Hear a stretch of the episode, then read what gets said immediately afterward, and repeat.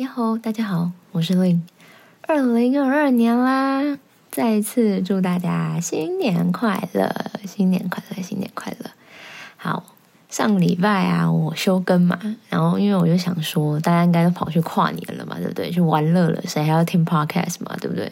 我自己也是去朋友家跨年了啦。虽然我们跨的方式非常的佛系，就是门都没有出，就只在阳台看一零一在那边燃烧。对，好。OK，总之呢，我回来啦。这礼拜我就想说，我们来速速开启那个艺术史系列如何啊？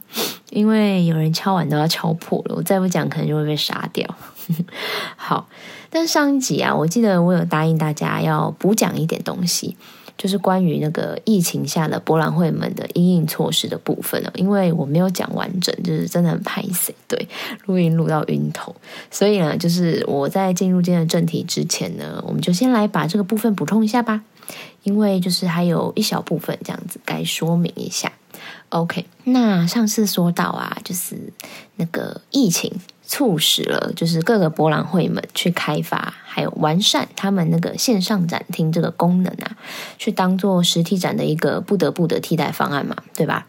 但是去年呢，随着嗯全世界大部分的国家疫苗都开打了嘛，那疫情就看起来有点趋缓了，就是呃所有国家那个。那个什么确诊确诊的病例都降低了嘛，所以很多的博览会啊的实体展会也就慢慢的就重启了，但是还是有很多国家也有所谓的旅游限制的问题，就像台湾自己也是啊，还有啊隔离时间真的他妈太长，因为你想想看哦，去参加一个博览会，本来就以前还没有疫情的时候。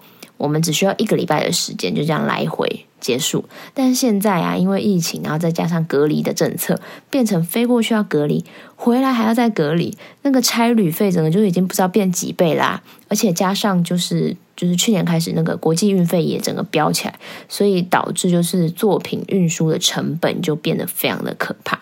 反正整个就是去参加博览会的预算就大暴增啦。而且啊，你想想看哦，这样等于就是出差的画廊人员根本就是变成至少一个月不在了嘛。那这样子来说啊，对有些人手本来就比较吃紧的画廊哦，你就更没有办法嘛，就是更困难了。重点是啊。那个疫情期间呐，能去看博览会的人，就是去看实体展会的人，基本上也就只能是那些没有旅游限制问题的当地人嘛，还有当地的厂家。那国外厂家根本就不能出现呐，也不可能出现嘛，所以就是等于就是来的人也变少了。所以这样子画廊去参加博览会，亏钱的风险不就更高了吗？那干嘛去呢？对吧？就是何必如此？而且啊，很多老板们也不愿意啊，就是让他们自己的员工还有。也还有他们自己，就是冒着感染的风险出去嘛。所以啊，因为这样子，就是在疫情呢开始稍微趋缓之后，就有了实体展会还有线上展厅一起进行的模式。就是线上展厅还在这样子，但线上展厅这个这个东西，说到底。还是没有办法去完整的去取代现场看到作品的这件事情哦，还有那个现场去体验、去感受那个展会气氛的那个经验。所以啊，去年就又出现了另外一种新的模式，叫做卫星展位。像是去年的香港八手就有提供这些不能到场参展的画廊有这个选项可以去选择哦。那什么是卫星展位？卫星展位呢？简单说就是。画廊的人啊，虽然没办法亲自到场嘛，但是呢，他们呃，因为他们还是入选了，那他们呢就会在会场还是有自己的实体展位去展示作品。布展的部分呢，就看你是要请当地的布展公司去帮忙执行，还是怎样。基本上就是只能请当地的嘛，对。OK，然后那展会期间呢，你你也不可能没有人顾店呐，就是还是要有人在你的展位上嘛，对吧？所以啊。这个解决方式呢，就是看你呢，就是要请大会帮你指派一个展位助理在那边去协助接待客人，还是呢，你要自己在当地找人也是可以。如果你找的话，那 OK 没问题，就是有这两种选择。然后也补充一下，就是如果啊，你是想要请大会去帮你派一位展展位助理在那边的话，那那位展位助理他是不会介入任何销售方面的事哦，他就只是单纯的负责帮你接待客人，然后回答一些呃基本的作品问题啊，还有确定展位维持好。就是它该有的样子，然后跟画廊的人可以随时的保持联系，作为那个客人啊，还有画廊之间沟通的管道，这样子。画廊的人就是全程的去远端遥控，就是整个博览会他们自己展位的事情。那我觉得啦，我觉得卫星展位其实真的是一个还蛮不错的营运方式啦。但是当然，当然怎么说还是比不上画廊的人亲自到场参展啊。虽然呢，就是呃，今年看起来疫情。似乎你看年底开始就不太妙了，那个该死的 Omicron。对，总之啦，我还是希望 The COVID 快点拜托快点结束，就是让世界恢复正常运作，大家也可以好好的去看博览会，好好去参加博览会。好，那大概就是这样啦。博览会的补充结束，我们快点进入今天的正题吧。今天要讲的呢，就是现代艺术史啦。对嘞，这一个系列我就是打算直接从现代艺术开始。为什么呢？因为我们这个频道就是就是在那个简介上面就明明白白写了嘛，现代与当代艺术史。好的，好了，不闹了。总之呢，我今天会从那个呃十九世纪的写实主义开始讲起。嗯，因为啊，写实主义它算是艺术史开始进入现代这个范畴的一个怎么说契机吧。还是说转折点，就是 OK，whatever，反正 我觉得这个艺术史系列会是一个很庞大的 project，就是我们就慢慢来咯。好，啊，我们现在开始写实主义，呃，英文叫做 realism。那听到这两个字啊，写实这两个字，大家嗯会想到什么？你们是不是会直接联想到画的很像，画的跟真的一样的那个写实？但是啊，我们今天要说的这个写实主义的写实啊，不是在指技法方面的写实哦，不是指画的很像这件事，而是在指去忠实的描绘现实的那个写实，它是一个比较概念性的。你们现在是不是在想说，哈，什么意思？傻笑，这样不急啊，不急不急，我们现在就来说说。好，其实啊，广义的嗯写实主义。它是一个思潮哦，大约是在十九世纪在欧洲兴起。那它是涵盖到哲学、文学还有戏剧等等领域的。那专指绘画、雕塑方面的这个狭义一点的写实主义呢，也是艺术史上一个非常具革命性的运动哦。我们今天要讲的这个呢，就是视觉艺术部分的写实主义。我们就先从历史背景开始讲起吧。嗯，这个写实主义呢，大约是呃从西元一八四零年晚期开始的，起源于法国。那当时呢，因为工业革命的关系嘛，很多农村的人口啊就涌入涌入了城市，然后成为那些工厂老工嘛，对不对？社畜就这么出现啦。所以呢，就产生了很多，因为就是这种贫富不均的问题嘛，然后就是大量人大量的人涌入。城市，所以就产生了贫民窟、聚落等等的社会问题嘛。那这些所谓啊被视作不堪的、丑陋的，这些却明明也确确实实存在的这些现实的场景啊，为什么就不能被画出来呢？艺术为什么就一定只能去描述那些理想化的、美丽的、高尚的人事物呢？写实主义的绘画就是在针对这些所谓传统的美学模式的一个质疑哦，针对他们产生一个质疑，其实也就是等同于就是在对当时的呃，就是代表艺术界权威的学院派发起挑战的感觉了。那什么是传统的学院派？嗯，那种作品是什么？就比如说啦，就是那种呃歌功颂德的历史画，就算是一种。那还有一些，比如说像是嗯英雄式的去描绘一些史诗的作品啦，等等的吼。简单点说啦，就是那些所谓呃主题性、政治正确，然后看上去美美的，或是很优雅的，或者是神圣的、浪漫的东西，这些呢，在当时才是被视作正统哦。但是写实主义啊，其实就像是那个当时艺术界的叛逆仔，对。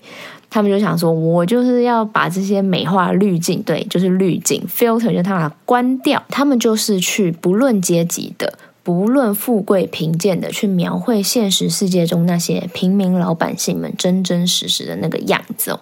那说到这里啊，大家现在脑中有浮现出什么作品吗？描绘那种庶民劳工阶级生活样貌的作品有吗？有吗？有吗？嗯，我猜啦，我猜。很多人现在脑中应该闪过的，应该有那个米勒的十岁吧，还是晚岛有吗？好，但是啊，呃，在艺术史里面呢，米勒啊，呃，他是被归类在巴比松画派的，不是写实主义。那我这边就先简单介绍一下巴比松吼，为什么这个呃一八三零年到一八四零年左右的巴比松画派叫做巴比松呢？巴比松是什么？原因是因为呢，呃，这群巴比松画派的艺术家在当时呢，大部分都是住在那个巴黎南郊区的枫丹白露森林的巴比松村的周围生活，然后创作就是那附近啦，然后描绘当地的一些呃乡村风光这样子。那所以这么说啊，我这样讲，巴比松画派到底？这些他们，因为他们画田园生活嘛，那这样到底算不算是写实主义的作品啊？你们一定就是开有这个疑问嘛，对不对？那我觉得啊，其实应该是说吼，呃，巴比松画派算是古典或浪漫主义转变到写实主义之间的一个过渡，是一个契机，但还不算是写实主义哦。因为简单来说，嗯，虽然巴比松画派。他们是画着那个农村生活、农民的生活，但是它呈现出来的却还是在一定的程度上，呃，是被美化过后的样子。怎么说呢？什么叫做被美化过后的样子？我们就直接拿十岁这件作品来讲哈，嗯，忘记那个作品长什么样子的人，可以先上网去看一下哈。好，我们回来讲作品，就是你有没有看到啊？在画里面啊，虽然呢是在描绘农妇们正在弯着腰辛苦工作的样子，但是啊，艺术家还是有把整个画面营造出了一种神圣感，有没有这个感觉？对，整件作品啊，那个整体的构图用色。到三个人物的肢体动作，都还是有股呃优雅还有美感在，然后颜色啊也是有那种暖暖的、温温柔柔的感觉。画面中的一切呢，就像是呃艺术家用心安排设计的结果，然后让看作品的人会产生哦，这群人好像是在做一件很庄严、很神圣的工作的感觉，这样子。那我们用个比喻来，换句话说好了。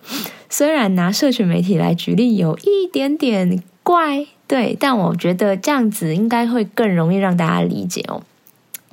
因为刚才说的这个概念啦，如果换句话说，就有一点点那么点点点像我们现在在 Instagram 上面看到，比如说一张照片，然后他假如是在一个搬家的状态，就是他他在发他搬家的样子，但是照片里啊。就是那个人整体造型，整个就是超级完整，然后头发也没乱，拍照角度啊，还有搬东西的姿势，也就是塞的很好，所以照片的构图非常的完美。然后旁边也没有任何杂物跟路人啊。最后啊，他还仔仔细细的先调过了照片的颜色啊、明亮啊什么的，上好滤镜什么的之后才发出去，这样子的感觉。大概这样子讲，不知道这个微妙的举例有没有更容易懂？好啦，我希望就是艺术史的教授们，如果听到这个就不要揍我。好，总之呢，巴比松画派呢，就是还是有一定程度的去美化了庶民的生活的样貌，但是写实主义呢就没有这样子了。写实主义呢是完全没有给你在美化的哦，它描绘的是没有经过任何理想化的真实世界。那说到写实主义呢，就一定会说到这位最最最具代表性的艺术家喽。他是谁呢？他就是法国艺术家 Gustave Courbet 库尔贝了。那在嗯绘画上自称写实主义的第一个艺术家也是他。那 Courbet 呢？嗯，一八一九年他生于法国一个叫做奥尔南的乡下。长大后呢，他本来是要到巴黎去学法律的，但是因为被罗浮宫那些大师们的作品感动到不行不行的，所以就直接转行跑去学画画了。然后他很厉害哦，年纪轻轻的，在二十三岁就开始不断的入选了沙龙展。沙龙展是什么？沙龙展在当时啊，是欧洲最大也最指标的官方美展，你就可想而知啊，非常传统，非常学院派。对。那基本上啊，艺术家要成名啊，就是要靠争取被选上沙龙展这样子。所以呢，库尔贝呢，他也算是少年得志嘛。那他呢，就在一八五零年，大概就是在他三十岁、三十一岁左右，他还是他，因为他不断入选沙龙展，那他就在那一年的沙龙展里面呢。展出了两件完全不同以往大家在沙龙展会看到的作品哦，就吓坏所有人。为什么？等下会跟你们讲。那这两件作品是什么？一件呢叫做《The Stone Breakers》采石工人采集石头的那个采石哈。另外一件叫做呃《A Burial at Ornans》奥尔南的葬礼。嗯，这两件作品描绘的是贫困的劳动者还有乡村人民举行葬礼的景象。那在采石工人的这件作品里面呢，库尔贝描绘了嗯两位穿着破破旧旧衣服的劳动者，一个呢就跪在路边这样采石头在那边敲石头，一个呢在旁边很吃力的在那边搬着石头搬着石块，不远处呢还有一个像是煮午餐的锅子，锅盖还没盖好这样子。那另外一件奥尔南的葬礼呢，是在描绘库尔贝家乡一个葬礼的情景。那画中呢，出席葬礼的人就是他们村里的神职人员呐，还有村民们。那这两件作品，库尔贝从构图、颜色，甚至到明暗对比。什么的都非常的平铺直述，跟以前的那种当时的人们看常习惯看到的绘画是完全不一样的，就非常平平淡淡，就是就像你眼睛看到的那种感觉，甚至可以说是暗暗淡淡的感觉。没有刻意去做什么戏剧的效果，也没有任何所谓被称作美丽的元素存在在画中哦，甚至连那个他画的那些神职人员的表情啊，都很像只是那种在单纯执行勤务，有没有做业务劳动啊那种生无可恋的社畜脸的那种感觉？所以啊，就。嗯，为什么就会说这两件作品当当时吓坏了一堆人？嗯，因为对当时啊大部分的人来说，这两件作品一点都不美，甚至觉得他们很丑、很很粗俗这样子，而且觉得竟然。会有一个人胆敢把这种几乎在传统绘画上算是禁忌的庶民主题画在一个这么大尺寸的画布上？为什么这样说？因为大尺寸的作品啊，在当时是只有历史画这么崇高的主题才能配得上的。那所谓大尺寸是多大？其实你就想刚才说的那个奥尔南葬礼的那件作品里面的那些人物大小，都是跟真人等身这么大。总之啊，看到 c o r b e t 的作品啊，大家就是吓烂嘛，想说这家伙怎么敢这样子？完全就是在对历史化，甚至学院还有传统的一个大不敬。那 c o r b e t 当时呢，就是当然是被骂爆嘛，就争议性很大嘛。那这位先生呢，之后呢，又用历史化的尺寸哦，画了一幅画，叫做《画室》，但。这这件作品，呃，其实全名很漏漏的哦。就是如果大家想上网查一下作品的话，嗯，你看到英作品英文名称就会叫做呃，The Artist Studio，然后冒号 A Real Allegory Summing Up Seven Years of My Artistic and Moral Life，就是超长的。对，好，所以就是这个名字，你查到如果出现这个名字，不要以为是找错图了，就是画室这一张。好。那我们回来继续讲。那画室呢？这幅作品里面呢，库尔贝他总共画了二十三个人，包含他自己哦，也就是艺术家本人，他也把他画在里面。他把他自己画在画中心的位置哦，然后两边呢围绕他的呢都是他认识的人啊、朋友啊等等的。那这些人呢，也都来自不同的社会阶级。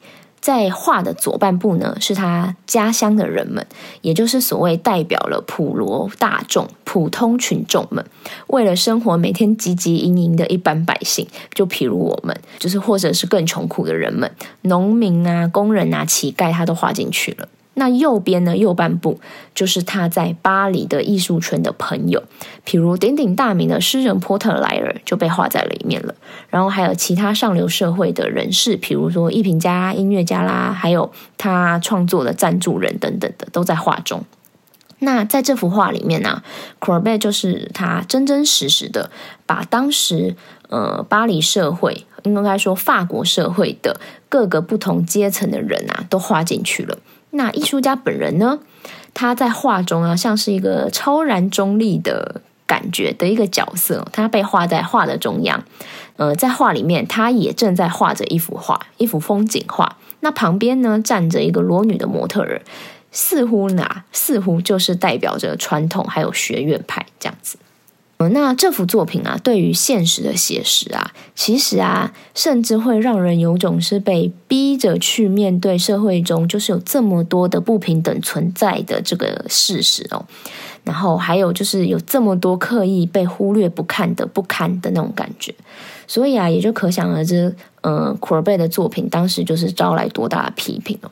学院就是看他北宋这样子，那 c o r b e 当然也对学院这么八股北宋，就是两边两方互相看对方不顺眼，所以呢，这家伙呢 c o r b e 呢，干脆就在一八五五年的时候，在一个很简陋的小破房里面，帮自己办了一个个展，洋洋洒洒的展了，我记得大概四十几件作品。那展览名称呢也非常的帅，就直接叫做写实主义逗号 Gustav Corbett 就是他的名字，是不是非常的简单明了，非常的霸气？好，那就这时候就是在艺术史上，写实主义这个字，呃，怎么讲，就是第一次诞生了。那这个展名呢，嗯，就是 c o r b e t 他在明明白白的宣告他的创作的中心理念哦。那这也同时啊，标示了艺术史上一个重要的革命。C o r b e 呢，他借着这个展览啊，确切的表示了，就是我他妈就是不画我没看过的东西，我就是不上滤镜，怎么样咬我啊？这样子感觉哦，他就是说，嗯，就是他只画真实看见的人事物这样子。那大家知道啊，就是他有一句超级有名的名言哦，你知道你们知道是什么吗？你们有没有听过？很酷，他就是这句名言，就是说，嗯。我没办法画天使，因为我没看过天使，是不是超强的？对，总之呢，他就是一个不向传统还有学院学院派妥协的一个伟大的艺术家嘛。他很真诚的用他的艺术表现方式去给艺术另外一种选择还有样貌。那他放弃了简单取得大众喜爱的那个简单好走的道路，就是他除了自身的艺术良心啊，不去依从其他任何的东西嘛。一八四五年啊，他曾经在一封信里面有这样说过，他写道：“嗯，我希望能够经常靠我的艺术来维持我的生活，而丝毫不违背我的原则，也不片刻对我的良心撒谎，或制作只为了取悦或是嗯比较容易售出的作品。”这一段话，你们其实就是不觉得这段话就算套用到现在，也完全是可以成立的嘛？就是。对啊，我觉得真的就是这样子。应该说，真正的艺术家不应该就这样嘛，对吧？作为艺术家，嗯，用创作不就是为了去服务艺术本身吗？对吗？而且怎么讲，就是如果你决心投入创作了，你就是应该要好好的，就是照着你的本心，不要对你的艺术良心撒谎。对我觉得 c o r b e 这句话真的说的太好。对，虽然我知道这听起来非常的理想化啦，但是我也相信啦，这也才是厉害的作品之所以会诞生的原因啊，是吧？好，总之啊 c o r b e t 的出现啊，算是打造了现代绘画的基础。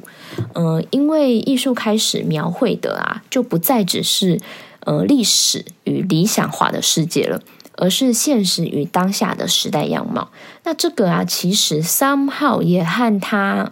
就是 Corbett 他本身的个性非常热衷于政治有关啦，所以他的作品啊，你这样看来啊，他不但就是他的作品不但是他自己对艺术的想法的一个态度哦，也是他对整个社会与政治状态的想法的展现。那晚年的 c o r b e 啊，他也非常积极的投身政治运动，就是社运，对，争取法国建立共和体制，就是个大写的社运前辈，对。那一八七零年的时候，他有加入了巴黎公社。